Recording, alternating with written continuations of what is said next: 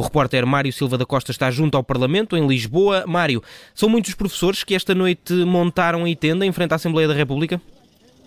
Bom dia, Diogo. Estão aqui cerca de 30 tendas em frente ao Parlamento, num, num, protesto que se seguiu, como dizias, à manifestação de profissionais de educação que teve ontem aqui na capital do país.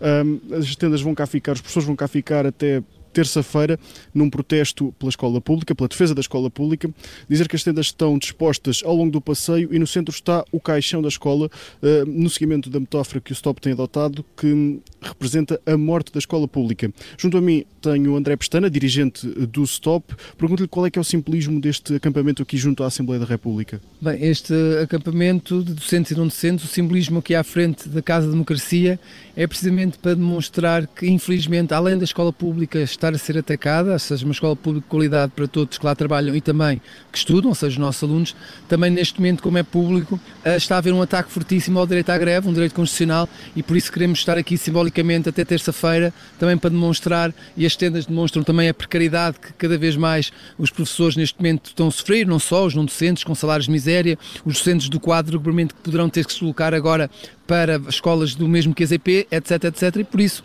estamos aqui e apelamos a que toda a sociedade que esteja solidária. Houve uma sondagem, como sabe, que saiu ontem, salvo erro, que demonstra que a maioria da população portuguesa está a favor das reivindicações dos docentes e não docentes. Apelamos a que venham se juntar aqui hoje, eh, domingo, segunda, até terça de manhã, porque estamos aqui também a lutar por melhores condições para os seus filhos, para os vossos netos.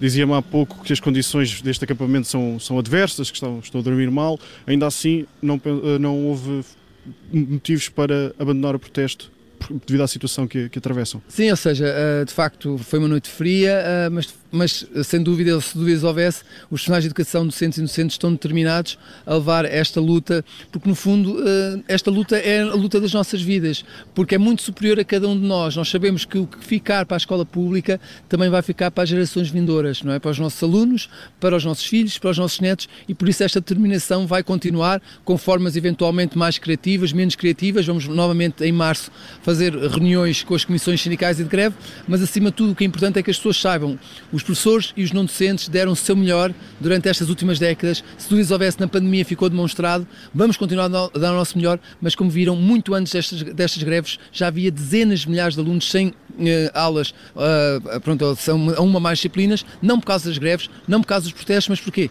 Porque desvalorizou-se tanto quem trabalha nas escolas que não compensa financeiramente, por exemplo, um professor do Norte vir dar aulas para o Sul. E por isso é que também exigimos a tal valorização para docentes e não docentes, porque de facto isso também prejudica, essa não valorização prejudica milhares e milhares de alunos que antes das greves, como eu disse, e antes dos processos estavam já a sofrer devido a estas políticas.